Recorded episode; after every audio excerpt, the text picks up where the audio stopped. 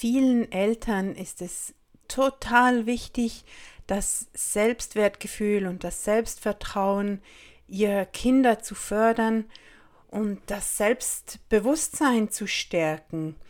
Dabei kann es oft passieren, dass uns unser eigenes Selbstbewusstsein ein bisschen auf der Strecke bleibt und wir da gar nicht so genau hinschauen. Dabei ist das eine sehr, sehr wichtige Grundlage dafür, dass wir das Selbstbewusstsein, das Selbstwertgefühl unserer Kinder stärken können, dass wir bei uns selbst hinschauen und sehr viel Gutes tun für unser eigenes Selbstbewusstsein. Genau darum geht es in dieser Folge. Ich teile in dieser Folge mit dir eine Möglichkeit, wie du in drei Schritten dein eigenes Selbstbewusstsein und damit dein Selbstvertrauen und dein Selbstwertgefühl stärken kannst. Ich wünsche dir ganz viel Freude mit der Folge. Hallo bei Mama Leicht, dem Mama-Podcast für mehr Verbundenheit und echte Gelassenheit im Familienalltag. Ich freue mich sehr, dass du wieder mit dabei bist. Hier gibt es jede Woche einen kurzen Impuls dazu, wie du dir dein Mama-Leben leichter machen kannst. Für Mütter, die gerne mehr Verbundenheit mit ihrer Familie erleben möchten, mit mehr Liebe, Freude und ohne sich selbst dabei völlig zu erschöpfen. Mein Name ist Conny, ich bin Mama-Coach, Dozentin für Familien- und Kindercoaches und selbst Mama. In der Podcast-Folge letzte Woche ging es darum, wie du deinem Kind helfen kannst, sein Selbstbewusstsein zu stärken.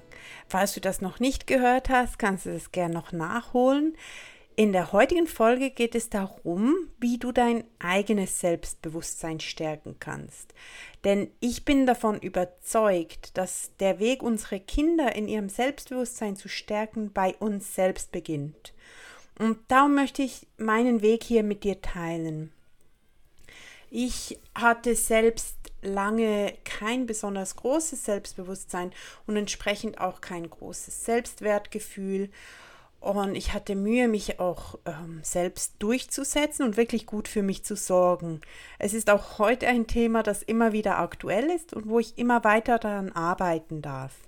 Vielleicht kennst du das auch, dass du oft schaust, was die anderen machen, dass es dir auch wichtig ist, was die anderen denken, was die anderen darüber denken, was du machst, auch wie du mit deinem Kind umgehst. Und das sind alles Anzeichen dafür, dass unser Selbstbewusstsein nicht so groß ist und wir uns halt unserem Selbst nicht so bewusst sind, dass wir nicht wissen, was meine Werte sind, was meine Bedürfnisse sind und darum oft im Außen schauen, wie es denn bei den anderen ist.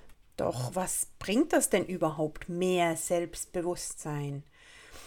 Es hilft dir dabei, ein wunderbares Vorbild für deine Kinder zu sein, dass du für dich selbst einstehen kannst, dass du weißt, was für dich wichtig ist, was du brauchst und dafür auch einstehen kannst, das auch umsetzt im Alltag und deine Kinder, die lernen hauptsächlich durch Nachmachen.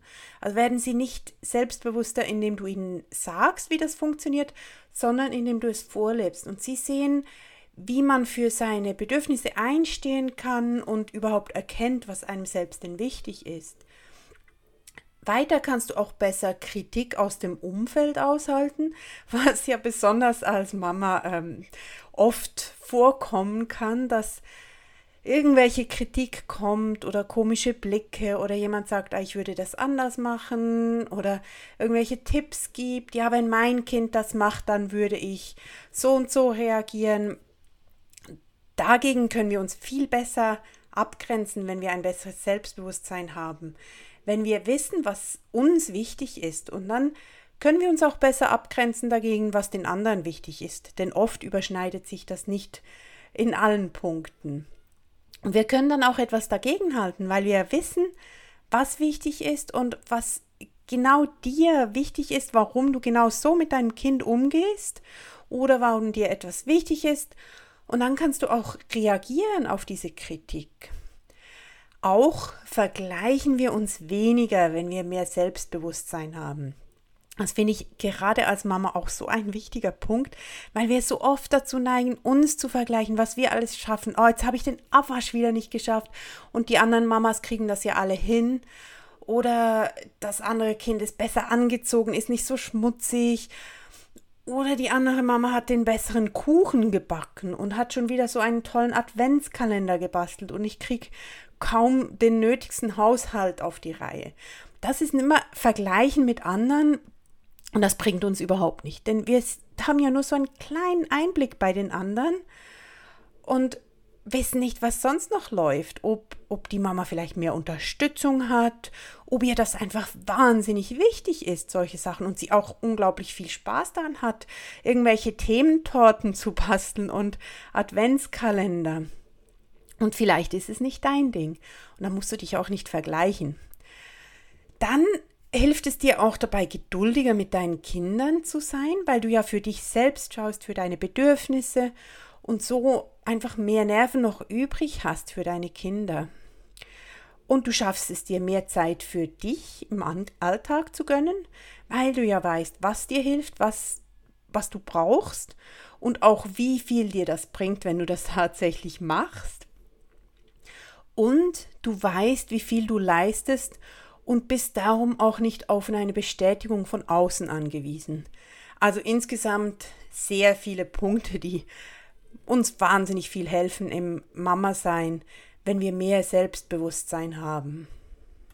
Ein erster wichtiger Punkt in diesem Zusammenhang ist es, deine Stärken, Fähigkeiten und Gaben zu kennen. Wie gut kennst du die? Wie bewusst bist du dir deiner Stärken und deiner Fähigkeiten und deiner Gaben.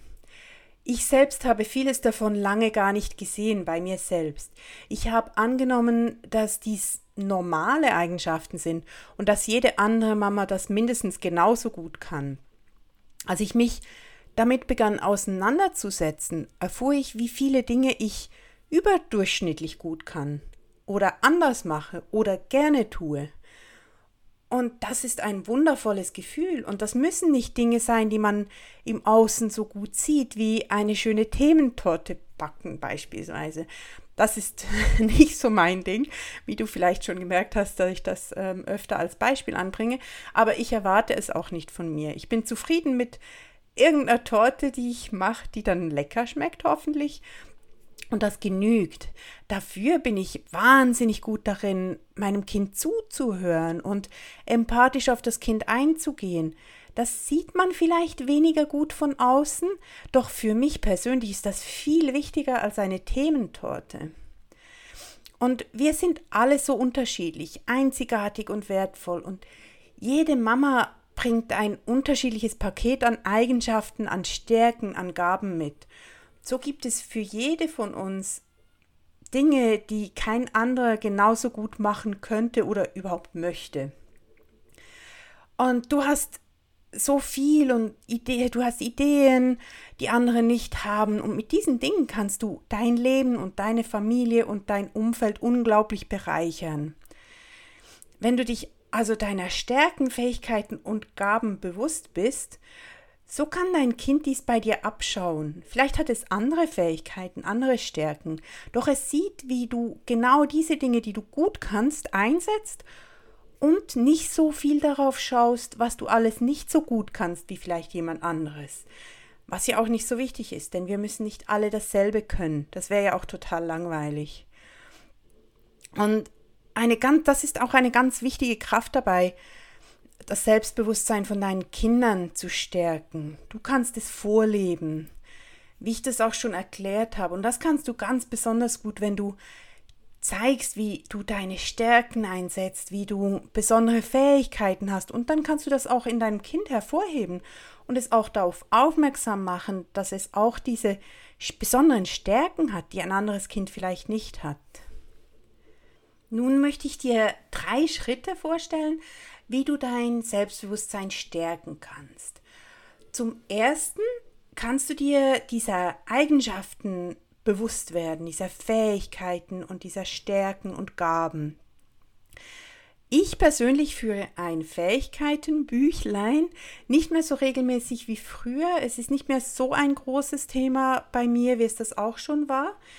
Als ich damit angefangen habe, da konnte ich gar nicht richtig erkennen, was ich alles so gut kann. Und wie viele Dinge ich überhaupt gut kann. Und dann habe ich angefangen, das aufzuschreiben. Ich hatte ein, ich habe dieses Büchlein, ein kleines violettes Büchlein, und da habe ich angefangen, nach Themen sortiert aufzuschreiben, was ich besonders gut kann. Zum Beispiel, was mich zu einer liebevollen Mutter macht, habe ich eine Doppelseite begonnen und dann hingeschrieben, ähm, Empathie, Zuhören und so weiter. Also was ich alles gut kann, was dazu beiträgt, dass ich eine liebevolle Mutter bin. Weil das ist mir wichtig und ich habe viele Stärken, die mich dabei unterstützen. Du kannst da alles reinschreiben. Also es muss nicht was sein, was sich auf deine Fähigkeiten als Mama beschränkt. Einfach alles, was dir auffällt.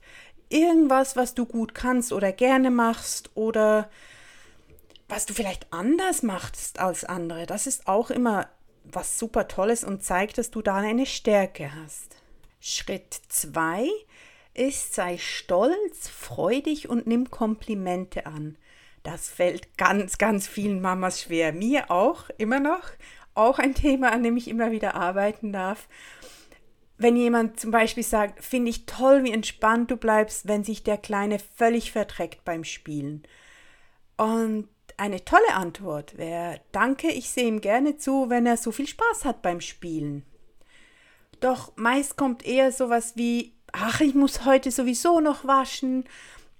Oder wenn ich das zu verhindern versuche, gibt es nur wieder Knatsch. Etwas, was gar nicht darauf hinweist, dass du ja eigentlich eine Fähigkeit hast, die nämlich ist, völlig entspannt zu bleiben, wenn sich das Kind verdreckt, weil du denkst, dreckig werden als Kind ist wichtig, gehört dazu und kostet mich nur ein bisschen mehr Wäsche. Und wenn du das annehmen kannst, dann kannst du das auch als Stärke annehmen von dir, statt das herunterzuspielen.